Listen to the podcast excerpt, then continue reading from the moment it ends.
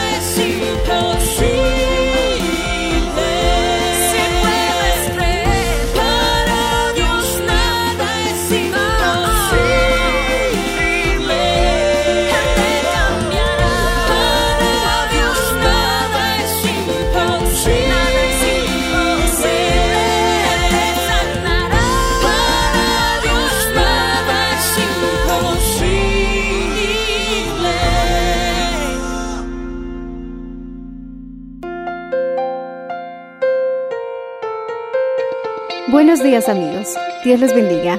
Hoy les traeremos el mensaje del Señor bajo el título La Iglesia de Pérgamo, en la voz del reverendo Enrique Valenzuela. Escuchemos.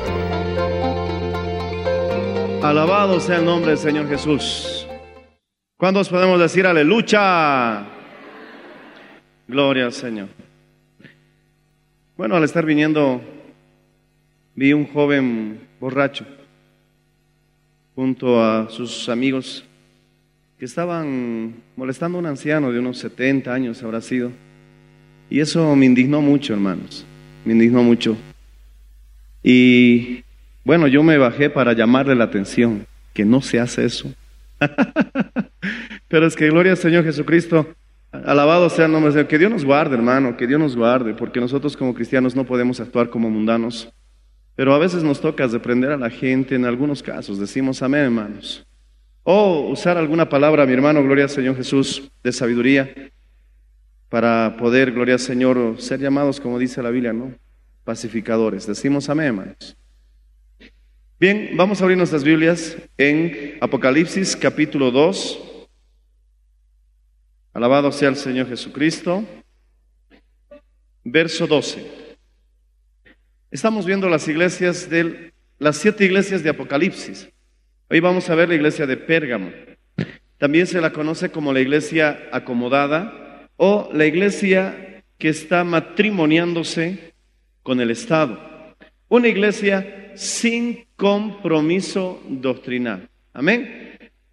Las iglesias del Apocalipsis existieron, fueron reales. Y también pueden describir congregaciones, como esta mañana hablamos de la, de, la iglesia de Esmirna y cómo menciona a esta agrupación de personas que el Señor les llama sinagoga de Satanás. Y gloria a Dios, también puede describir a personas. Es decir, de alguna manera esto puede identificarse conmigo.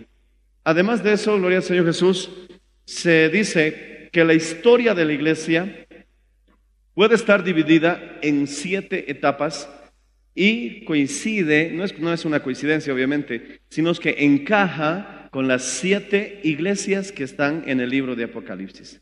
Esta iglesia, como por ejemplo la primera, eh, Éfeso, representa el tiempo de la iglesia apostólica, donde los apóstoles pastoreaban.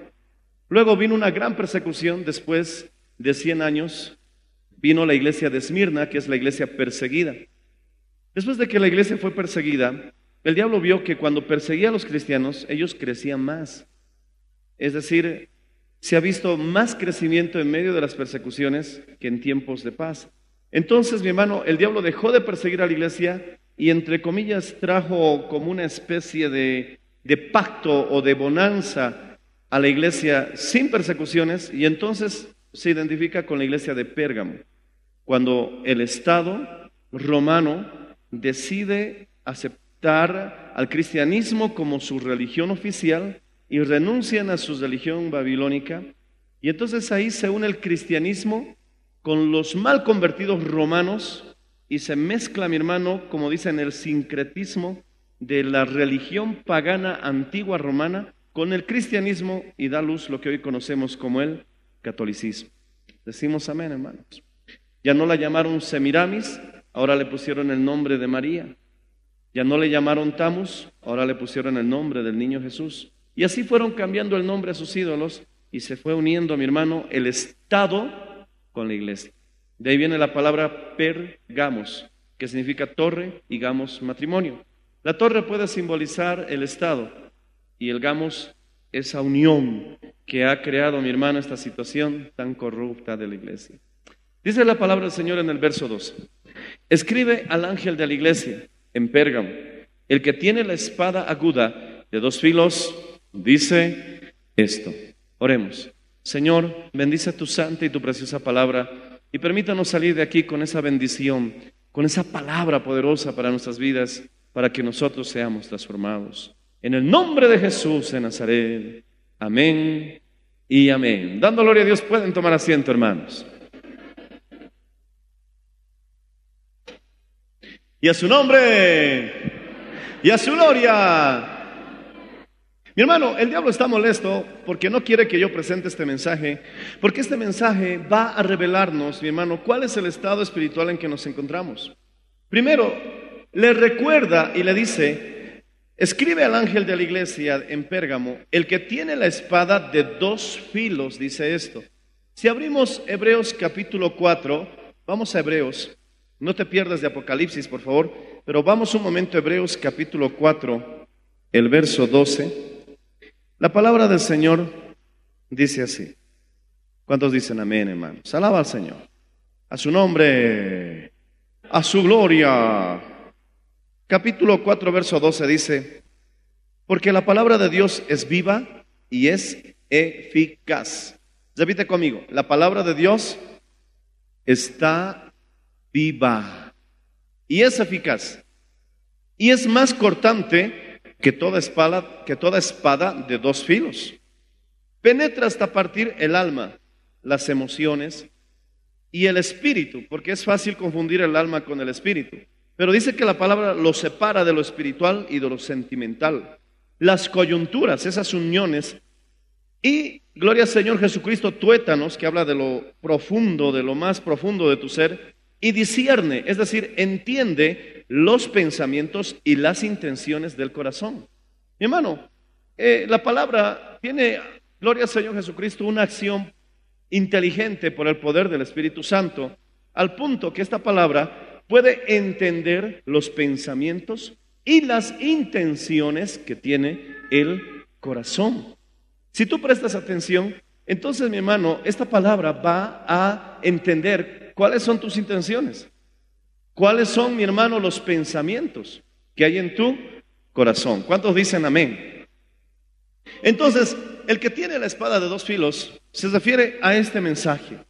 Este mensaje, si es de Dios, tiene que, tiene que penetrar a lo más profundo de tu ser. Esta mañana, mi hermano, en el segundo mensaje, yo la verdad sentí el mensaje fuerte, hermano, pero hubieron personas que se acercaron y me quedé hasta muy tarde con mi esposa dando consejería, porque hubieron personas que me dijeron, pastor, lo que usted habló en el segundo turno era para mí. Y empezaron a hablarme, mi hermano, situaciones muy, muy, muy, muy difíciles, en algunos casos muy tristes, en otros casos muy lamentables. Y me decían, pastor, yo nunca le he contado mi vida, yo nunca le he dicho nada de esta situación, pero usted me lo ha descrito en el mensaje. Entonces, mi hermano, no soy yo, no eres tú, sino es que es la palabra, decimos amén, que penetra hasta lo más profundo de nuestro ser y discierne, mi hermano, nuestros pensamientos, nuestras intenciones y hasta separa de lo sentimental y lo espiritual, es decir, el alma del espíritu, alabado sea el nombre del Señor Jesucristo. Cuando estamos predicando y de pronto el Señor empieza a hablar un asunto que es tu secreto, que nadie lo sabe, pero está hablándose, mi hermano, desde el altar ese asunto, es que es la palabra de Dios que está penetrando a tu vida.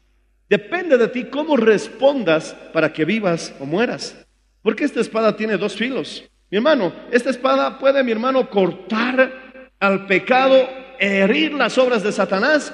Pero si nosotros nos revelamos, mi hermano, esta palabra, mi hermano, también nos juzgará. Porque Jesús dice que yo no he venido a juzgar al mundo, la palabra que estoy compartiendo con ustedes, esa les juzgará. Decimos amén, hermanos. Por lo tanto, esta palabra tiene poder para salvar. ¿Cuántos dicen amén? Esta palabra tiene poder para salvar. ¿Cuántos dicen amén? Esta palabra tiene poder para salvar. Nuevamente, ¿quiénes dicen amén? Si respondes con arrepentimiento. Pero también esta palabra tiene poder para condenar. Entonces, mi hermano, es una espada de doble filo y les recuerda que es Jesús quien tiene esa espada. Nuevamente en el verso 13 les vuelve a decir, tanto como se lo dijo a la iglesia de Éfeso, se lo dijo a la iglesia de Esmirna, ahora se lo dice a la iglesia de Pérgamo. En el verso 13 les dice claramente, nuevamente, yo conozco tus obras. Yo sé quién eres. Yo sé cómo vives, le dice el Señor. Puedes engañar a tu marido, puedes engañar a tu mujer, puedes engañar a tus hijos, puedes engañarle al pastor, pero dice el Señor, no lo digo yo, yo conozco tus obras. Oh, mi hermano, a Dios nadie le puede engañar. Dios no puede ser burlado. Bendito sea el nombre del Señor. Y en este caso le dice que esta iglesia lamentablemente moraba donde mora Satanás. Dice, yo conozco tus obras y donde moras, donde está el trono de Satanás. Pero hay algo interesante de esta iglesia, que a pesar que el trono de Satanás estaba, mi hermano, donde ellos moraban, ellos retenieron su nombre y no negaron la fe. ¿Cuántos dicen amén, hermanos? Yo creo que Oruro puede identificarse con esta iglesia. Oruro prácticamente, mi hermano, es el segundo carnaval del mundo y todo ese, mi hermano, esa festividad está, mi hermano, liderada y dirigida por lo que nosotros conocemos el Dios Nomo, el tío de la mina, Jesús lo reprenda. Y la primera entrada que hacen son los diablos. Ahí está literalmente Lucifer dirigiendo, mi hermano, todo el baile, poder en la sangre de Cristo. Hay extranjeros que cuando llegan a Oruro, para nosotros parece que es cultura. Para nosotros es parte del contexto en que vivimos y para ser sinceros, no nos sorprende mucho. Pero cuando llegan personas del exterior y entran mi hermano de La Paz de pronto hacia Oruro, ellos se sorprenden al ver los monumentos, mi hermano, de Satanás que hay en esta ciudad y de algunos con cabezas, mi hermano, de mineros en las manos. Y entonces, gloria al Señor, poder en la sangre de Cristo, mi hermano, ellos quedan algunos sorprendidos. Y una vez una, una, una señora que no es eh, boliviana me dijo, wow, esto es grotesco. Puedes encontrar monumentos, mi hermano, con el mismo diablo, con sus astas, que se están erigiendo en esta ciudad. Obviamente para nosotros, ¿y qué tiene? Claro, es normal, porque nos hemos acostumbrado a, ese, a ese ámbito, nos hemos acostumbrado a esa situación. Pero Dios le está hablando a esta iglesia. Sé que moras donde está el trono de Satanás. Mi hermano, en la iglesia de Pérgamo había un altar de casi 70 metros de altura dedicado al dios Zeus. También en esta ciudad, poder en la sangre de Cristo, había, mi hermano, un, un altar dedicado al dios Esculapio, que era el dios griego de la salud, que estaba representada con una serpiente. Oh, mi hermano, muchas personas que han buscado sanidad a través del poder diabólico, visitando yatiris, visitando brujos, haciéndose limpias, cuando han llegado al conocimiento de Cristo y el Señor se les ha revelado, el demonio se les ha manifestado y algunas de estas personas literalmente han caído al suelo y han empezado a contorsionarse y a moverse como serpientes. ¿Por qué? Porque trataron de buscar, mi hermano, precisamente este Dios Esculapio, que era, mi hermano, el Dios de la salud, pero su símbolo era una serpiente que los griegos adoraban. Y nosotros, mi hermano, sabemos que la serpiente es símbolo de Satanás. No es la serpiente la que, la que te va a traer salud. No es Esculapio, mi hermano, la que va a curar tus eh, enfermedades. Es Jesucristo, alabado sea el nombre Señor, quien murió por nosotros en la cruz del Calvario. Y la Biblia, la eterna palabra de Dios dice que por sus llagas fuimos nosotros curados. Alaba al Señor si lo entiendes, hermano. Alabado sea el Señor.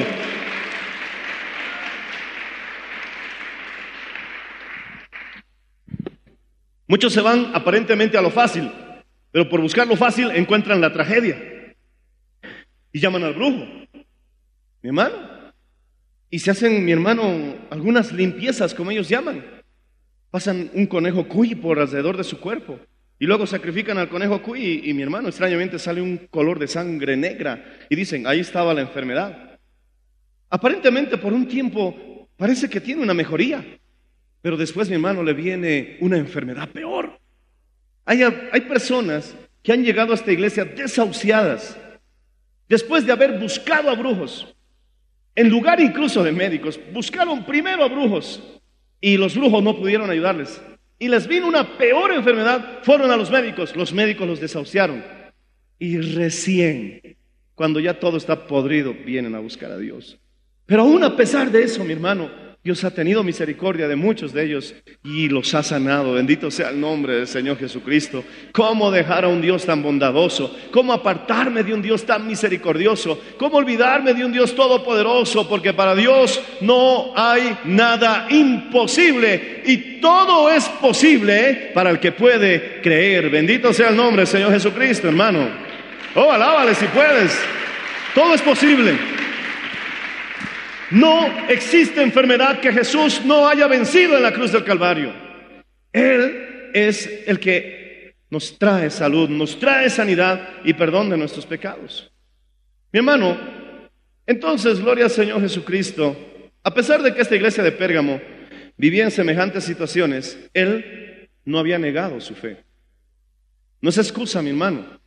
Por más que existan los prostíbulos a una cuadra de tu casa, no es excusa para que tú caigas en ese lugar. No es excusa.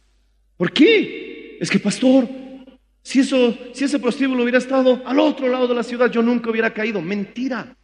Esta gente vivía donde el mismo trono de Satanás y no negaron el nombre de Dios, ni tampoco su fe. Bendito sea el nombre del Señor Jesucristo. Nosotros tampoco tenemos excusa.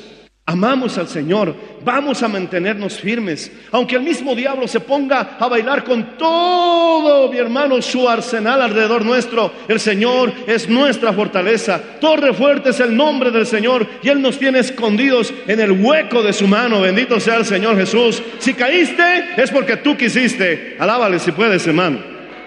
Si caíste es porque tú quisiste.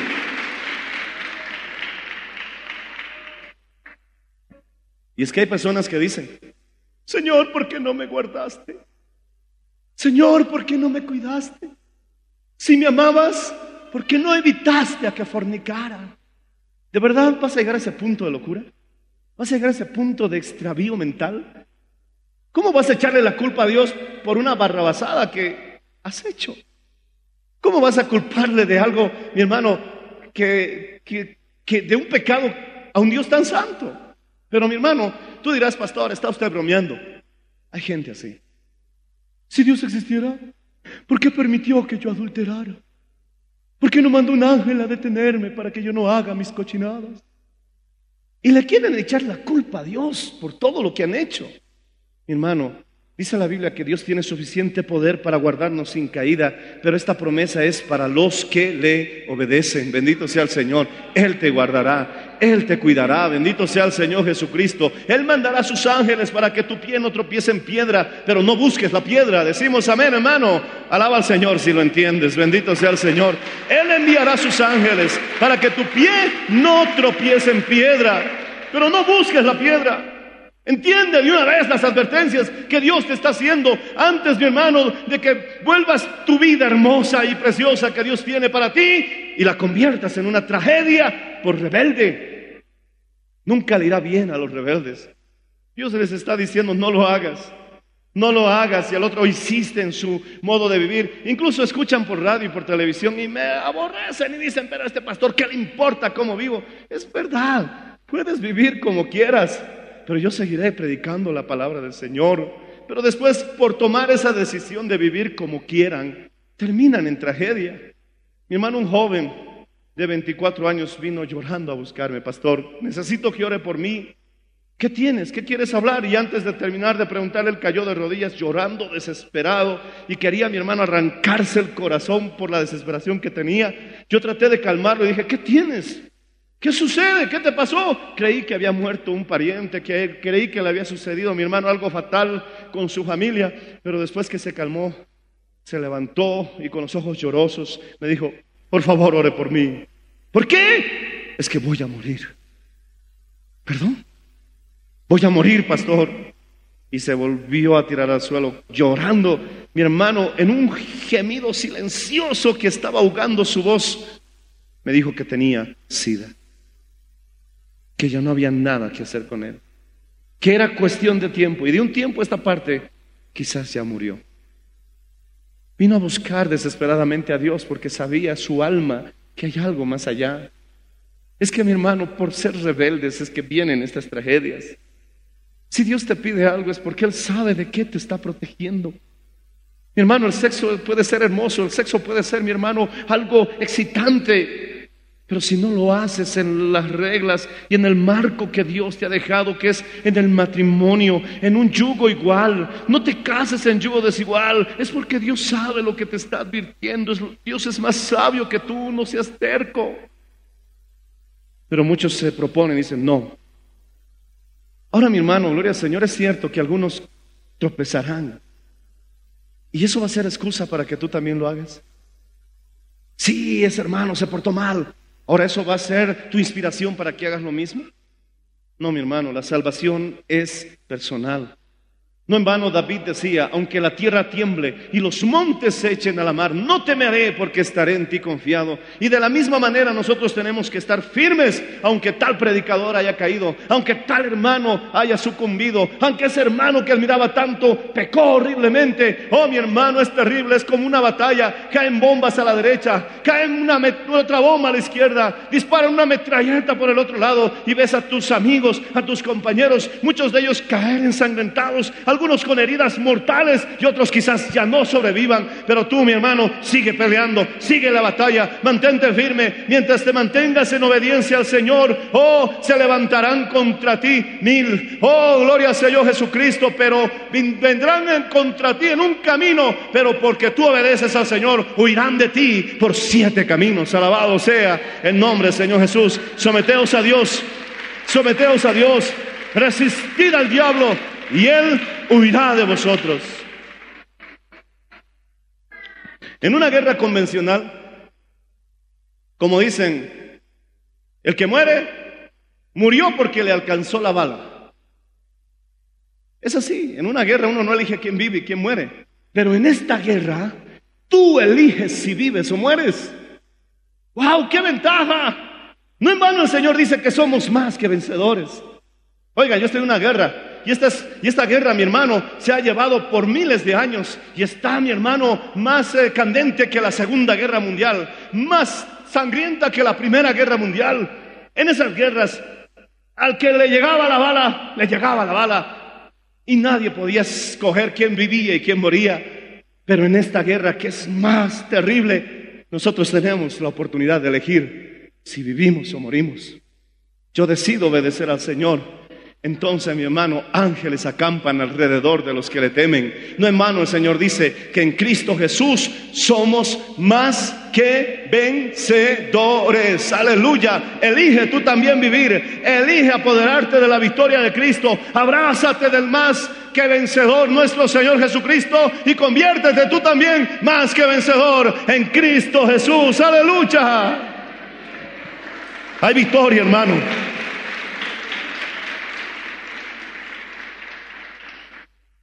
Pero si mueres, es porque tú lo elegiste. Te rendiste, cediste, te tiraste a los brazos, mi hermano, de tu enemigo y dejaste de pelear. Pero aquel que no deje de pelear, ciertamente sobrevivirá. Y en la resurrección será entre los primeros que se levanten a recibir a Cristo. Bendito sea el nombre, Señor Jesús. Porque los que creen en mí, dice el Señor, aunque esté muerto, vivirá. ¿Cuántos lo creen, hermanos? Alábale si puedes, hermano. Alábale si puedes. Mírale al que está a tu lado. Mírale, mírale la cara si tiene cara de vivo o está muerto. si se enoja, hermano, cuidado.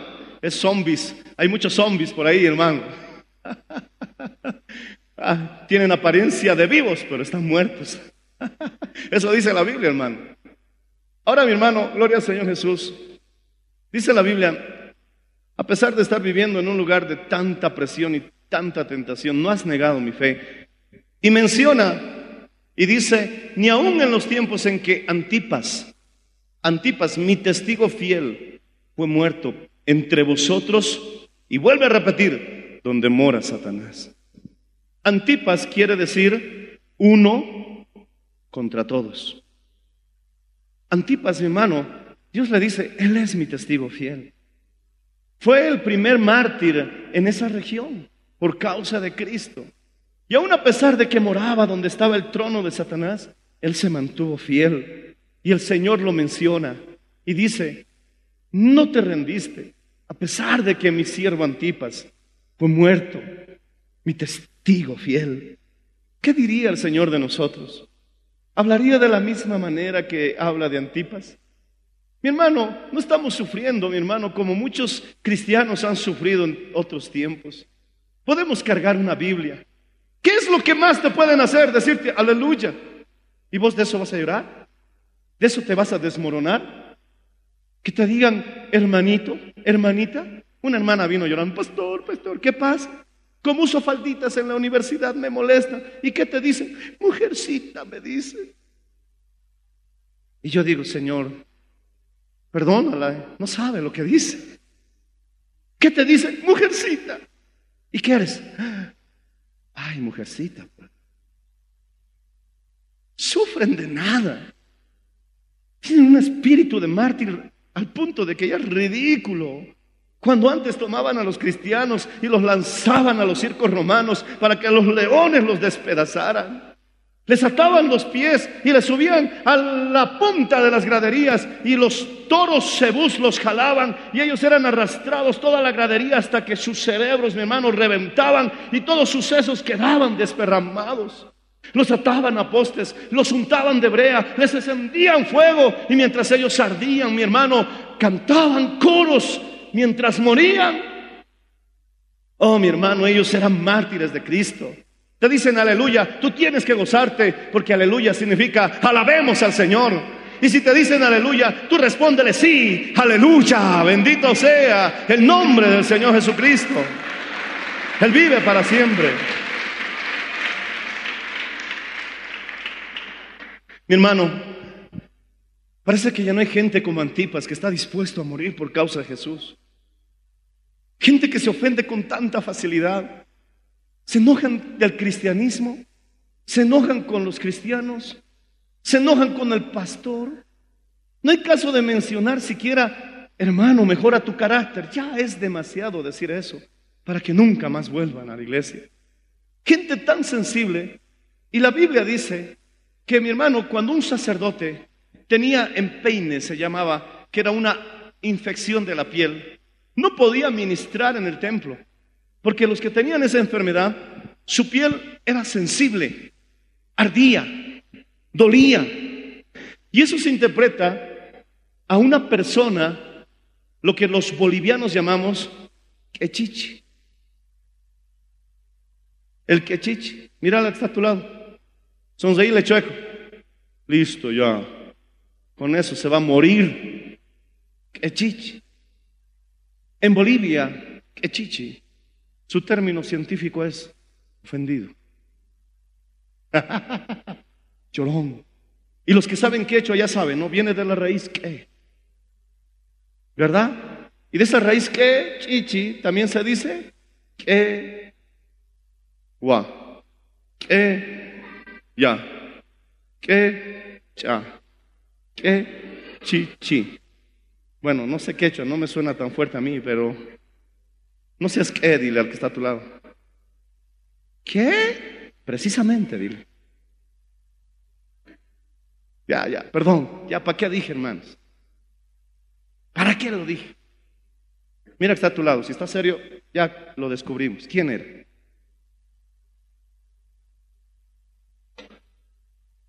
Entonces el sacerdote si tenía esa infección en la piel, no podía ministrar hasta sanar.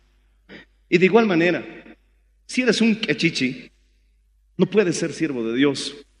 Porque como siervo de Dios nos toca tratar con toda clase de personas y con toda clase de caracteres. Y a veces nos toca, mi hermano, gloria a Dios, superar cada, cada situación desagradable porque hay que tener limpia la piel. Decimos amén, hermanos. Alaba al Señor si lo entiendes, hermano. Bendito sea el nombre del Señor Jesucristo. El verso 14 dice, para ir terminando, porque tengo unas pocas cosas contra ti que tienes a los que retienen la doctrina de Balán. Esta mañana hablamos de Esmirna. Ellos aborrecían las obras de Balaán y a los nicolaitas. Pero ahora en Pérgamo resulta que ya retenían la doctrina de Balaán, que enseñaba a Balac a cometer tropiezo ante los hijos de Israel y a comer cosas sacrificadas a los ídolos y a comer, cometer fornicación. Y también tienes a los que retienen la doctrina de los nicolaitas que yo aborrezco. ¿Cuál era la doctrina de Balaán? Describe exactamente la iglesia de esa época. Balaán ministraba por dinero. Hermano, una cosa sí te aseguro. Yo no estoy aquí predicando porque tú diezmes o no diezmes. Porque la verdad no sé si vas a hacerlo. Pero mi hermano, Balaán, antes de profetizar, esperaba el dinero, el oro, la plata que le ofrecieron. Por eso Dios, mi hermano, se enfadó con él y mandó un ángel a matarlo. Porque le dijo al rey, aunque llenes mi casa de oro, no puedo profetizar. Dios me dijo que no maldiga al pueblo de Israel. Y el rey, enemigos de Israel, le, decía, pero maldícelo. Balaán, sabemos que si tú maldices, todo lo que maldigas será maldito. Y entonces Balaán oró, Señor, ¿puedo maldecir a Israel? Y Dios le dijo, no, porque es bendito de Jehová. Entonces después les dijo a los reyes, no puedo maldecirlos, Dios los ha bendecido. Pero Balaam, mira el oro que trajimos, mira la plata que vamos a darte. ¿Y sabes cuál fue el error que cometió Balaam? Volvió a preguntar a Dios a pesar de que él ya sabía cuál era su voluntad. Si Dios te dijo no, y si sigues insistiendo, es un terrible error. Dios le dijo a Balaam, no los maldigas. Pero Balaam insistió. Dios se enojó y le dijo, ve, pero dirás lo que yo te diga. Y cuando se subió a su burro, mi hermano, o a su burrita, empezó a ir mi hermano feliz porque dijo, uy, me voy a ganar algunos pesitos aquí, unas moneditas de oro, moneditas de plata. Cuando el burro, mi hermano, le empezó a apretar hacia la pared y el, y el se enojó, el burro después más allá se hacía a un lado, esquivaba el camino porque el burro veía que había un ángel con la espada desenvainada esperando para matar a Balaam porque se había vendido el ministerio. Oh, qué terrible hermano. Mi hermano, tengas dinero, no tengas dinero, eso no interesa. Vamos a orar por tu sanidad. Vamos a orar por tu necesidad. Si no puedo hacerlo yo, otro de estos pastores lo va a hacer y no va a cobrar nada por eso. Bendito sea el nombre del Señor Jesús. Porque el Señor dice, yo aborrezco la doctrina de Balaam. Bendito sea el nombre del Señor Jesús. Por eso tengo la costumbre de poner los alfolís al frente. Porque nadie te va a obligar a pasar. Si quieres, hazlo, pero hazlo de corazón. Y si no puedes, quédate en tu silla. De todas maneras, el próximo culto seguiremos predicando en este lugar y tú seguirás llenándote de la palabra. Bendito sea el nombre, Señor Jesús. Pero qué triste condición, siendo un profeta, que en esos tiempos se los llamaba videntes. Al profeta antiguamente se lo llamaba vidente porque veía, tenía los ojos abiertos, ahora estaba ciego. Tan ciego que la burra veía mejor que Balán. Y cuando Balán se bajó y empezó a azotar a la burra, burra desgraciada, ¿por qué me hiciste esto? Y estaba enojado Balán, hermano. Yo imagino a Balán todo molesto con su pobre burra. Entonces Dios le abrió la boca a la burra. Y la burra habló. La burra no era tan burra, hermanos. Y le dijo, Balán, ¿por qué me pegas?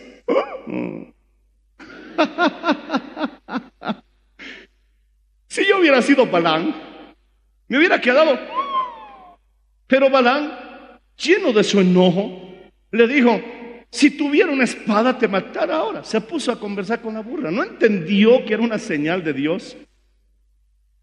Y después Dios le habló, Balán, y miró al frente y ahí estaba el ángel con su espada esperando para matarlo y le dice, si tú hubieras cruzado, a ti te hubiera matado yo y a la burra hubiera dejado viva. Y a veces mi hermano Dios hace esas cosas.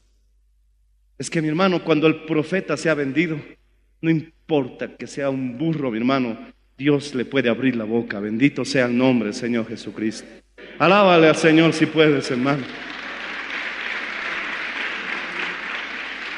Y esta iglesia tenía, tenía la doctrina de Balán.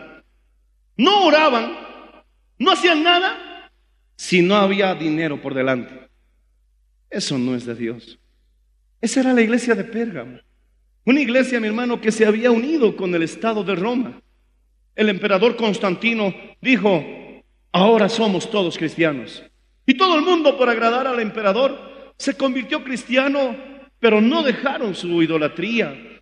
Y entonces ahí se fusionó lo que hoy ahora arrastramos, mi hermano, como un catolicismo, donde vemos ídolos que nunca jamás antes existieron, hasta antes del año 300 en la iglesia cristiana.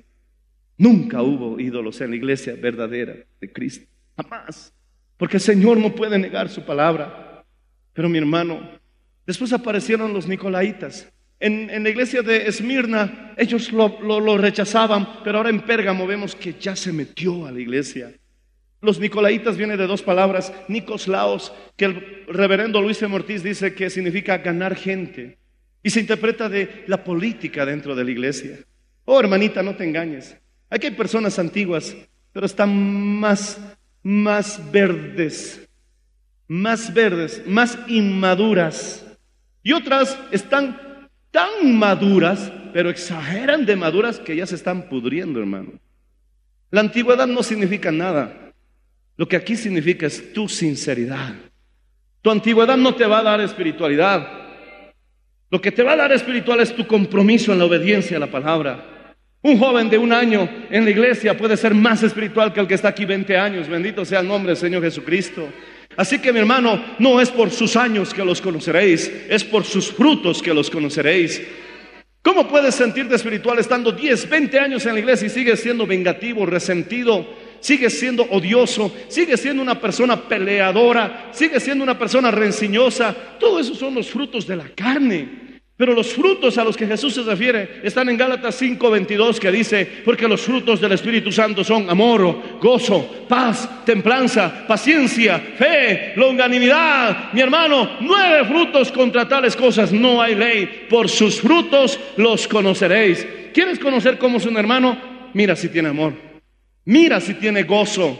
Mira si tiene fe. Mira si tiene paciencia. Y si va reuniendo los nueve frutos del Espíritu Santo, es que está formándose el carácter de Cristo Jesús en su vida. Por sus frutos los conoceréis. Alaba al Señor si puedes, hermano.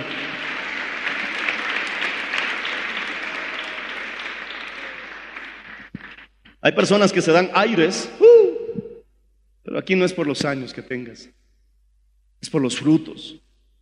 Pero estos nicolaitas hacían política en la iglesia.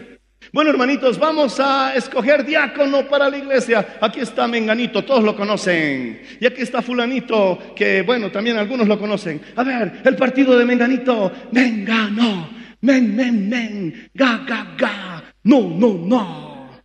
Ahora fulano, fu, fu, fu, la, la, la. Y lo mismo, no, no, no. Pero ahí está mi hermano. Ahora vamos a votar. Y todo el mundo vota y cuentan, bueno hermanos, dada la situación, aquí fue Mengano que ganó con 55 votos y fulano perdió con 40 votos. Vamos a dar un aplauso a nuestro nuevo indiácono. Y todo el mundo, ¡ah! Y así escogen, mi hermano, a sus autoridades. No, mi hermano.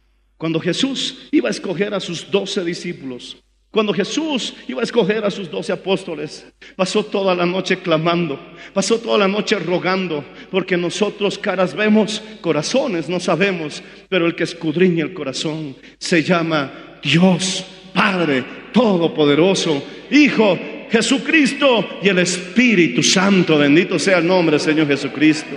Ese es el método, esa es la manera.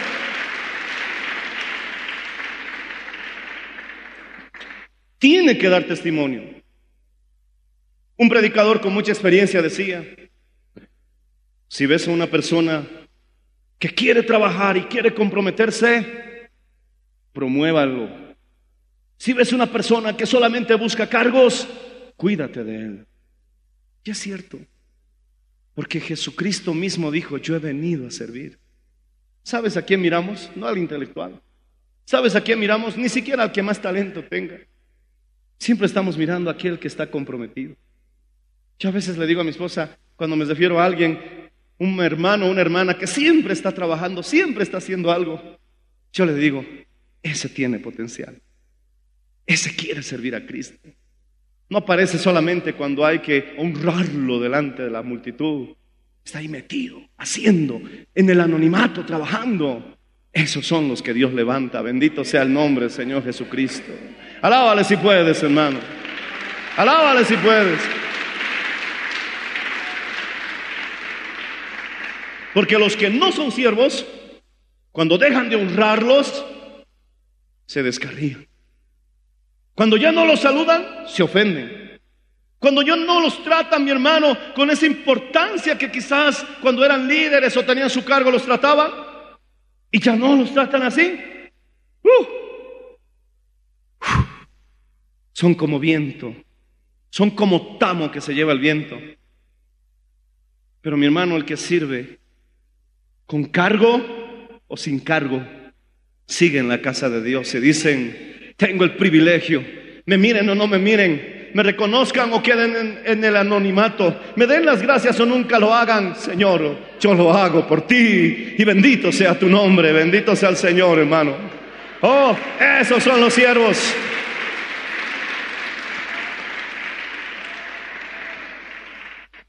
No te confíes a que seas antiguo, hermano. Cuidado que de antiguo pasa a dinosaurio.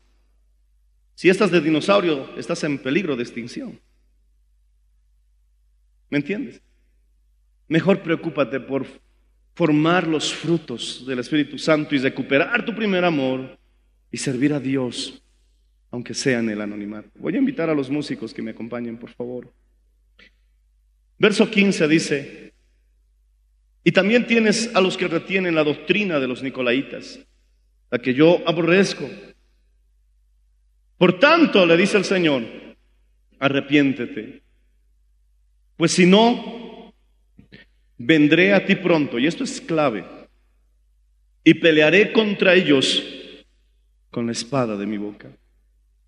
¿Qué significa eso? Yo le preguntaba al Señor mientras escribía mi humilde bosquejo. Y el Señor me daba casi instantáneamente una respuesta. Pelearé con la espada de mi boca. Cada vez que vienes a la iglesia dices, ¿qué tendrá el pastor conmigo? Siempre me da con la palabra. Parece que me viera y a mí me agarra con la espada. Ya tiene su teledirigido para mí y yo ni te conozco, ni sé cuál es tu condición. Pero si siempre eso es recurrente, si siempre sientes que la palabra de Dios ¡pah! te golpea, ¡pah! te golpea, la Biblia dice que no estás arrepentido. Por eso el Señor pelea con la espada de su boca. Dice la Biblia, gloria al Señor, por tanto arrepiéntete, pues si no vendré a ti pronto, vendré y pelearé contra ellos con la espada de mi boca. Todos los días te va a seguir la palabra de Dios señalándote tu condición, porque no estás arrepentido. Pero también dice, como la palabra, la espada de doble filo es la palabra, aquí hay un énfasis especial en la palabra porque dice, el que tiene oído, oiga lo que el Espíritu dice a las iglesias. Al que venciere, daré de comer del maná escondido. El maná escondido es la palabra de Dios. Era lo que comían los israelitas en el desierto. Eso significa nuestro alimento espiritual. Pero maná escondido era el maná que estaba dentro del arca del pacto.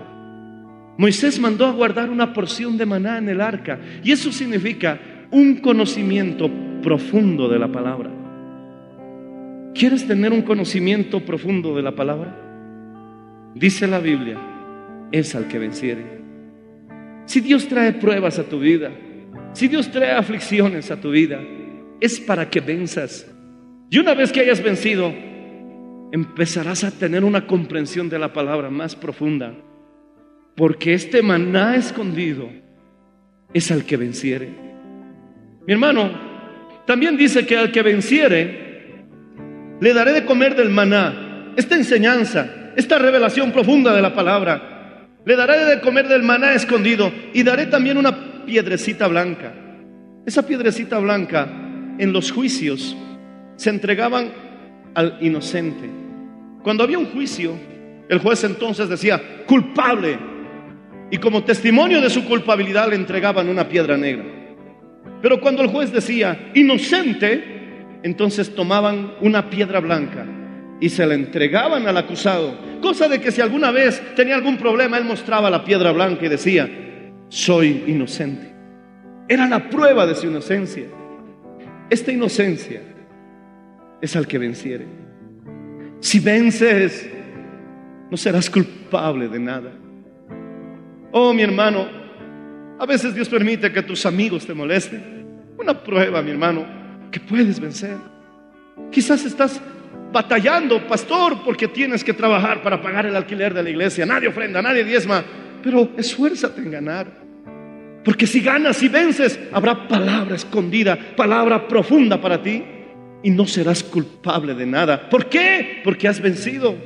Y no solamente dice que te daré una piedrecita blanca, sino que en esa piedrecita estará escrito un nombre nuevo, el cual nadie conoce, sino aquel quien lo recibe. Ese nombre nuevo significa cambio de naturaleza. Simón, caña batida por el viento. Sí, no, sí, no. Donde soplaba el viento, Simón era arrastrado. Una persona indecisa, una persona inestable. Pero Jesús le dijo, ya no será Simón, sino que tu nombre será piedra. Estable, Pedro. Y Pedro, mi hermano, adquirió esa naturaleza. Jacob peleó con el ángel por una bendición. Y Jacob significa mentiroso. Jacob significa engañador.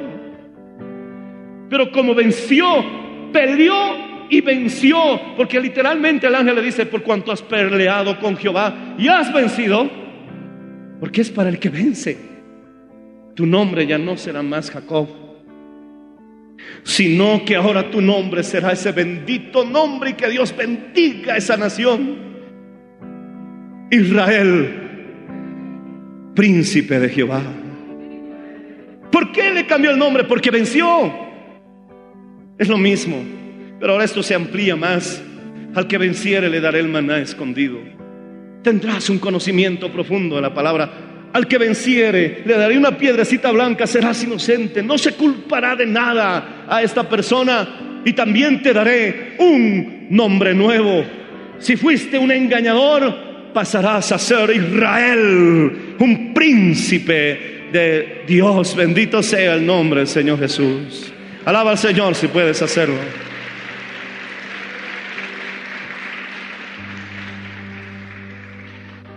Esas eran las promesas que Dios le dio a la iglesia de Pérgamo. Estaba en medio de una ciudad donde tenía el trono mismo de Satanás. Pero aún a pesar de que había irregularidades en esa congregación, aún había gente que mantenía la fe y no negaron la fe de Cristo. Sí habrán personas que no darán testimonio completo de Jesús, pero también habrán personas que no negarán la fe, no negarán su nombre. Oremos por esos hermanos que dan un pésimo testimonio. Pero tú sé como Antipas, aunque quedes tú solo contra todos, Dios sabe que hay esa gente. Aunque el mismo trono de Satanás está en esa ciudad, hay gente que no ha negado la fe. Hay gente que no ha negado el nombre de Jesucristo. al que venciere. Ponte de pie, por favor. Levanta tus manos al cielo. Él vive para siempre. Levanta tus manos al cielo. Oh, te adoramos, Señor, te adoramos. Te adoramos, Señor. Dame sol mayor. Te adoramos. Aleluya. Aleluya. Gloria al Señor. Tus ojos revelan que yo nada puedo esconder, que no soy nada sin ti, oh fiel Señor.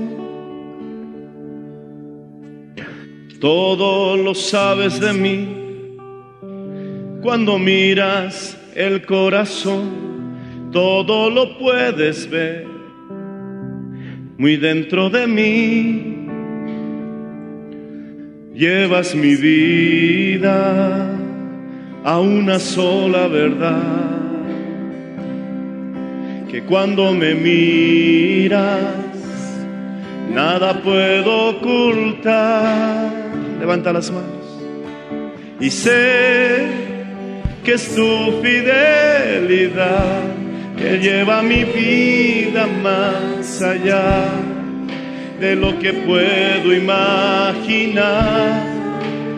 Oh, sé que no puedo negar que tu mirada puesta en mí me llenas de tu paz. Si estás con luchas, hermano, si estás morando donde está el mismo trono de Satanás. Eso pudiéramos aplicarlo incluso a aquellos siervos, siervas de Dios que están predicando en centros mineros, donde la gente incluso prefiere ofrecer sus vidas al mismo Dios o tío de la mina, como lo llaman, antes que buscar a Jesucristo. Pero el Señor te está mostrando que sí había gente que se mantuvo firme a pesar de esa situación. Y el Señor te da la promesa y te dice, varón, mujer, que estás en batallas, que estás a punto de renunciar, que estás queriendo dejarlo todo, te dice, si vencieres, te daré el maná escondido. Te daré esa piedrecita blanca y te daré un nombre nuevo. Tendrás un conocimiento más profundo de mi palabra. No te culparé de nada y cambiaré tu naturaleza pero es al que venciere. Oh varón, mujer, hermano, amigo, ven a hablar con el Señor. Aquí el altar está abierto. Pasa, encuéntrate con Él como Jacob lo hizo con el ángel y deja que Él te dé su bendición. Oh, aleluya, aleluya, aleluya. Pastora Patti, aleluya, aleluya, aleluya. Gloria al Señor. Y sé que es tu fidelidad, que tu mirada puesta en mí me llena de tu paz. Oh, sé y no puedo negar que tu mirada puesta en mí me llena de tu paz. Habla con el Señor.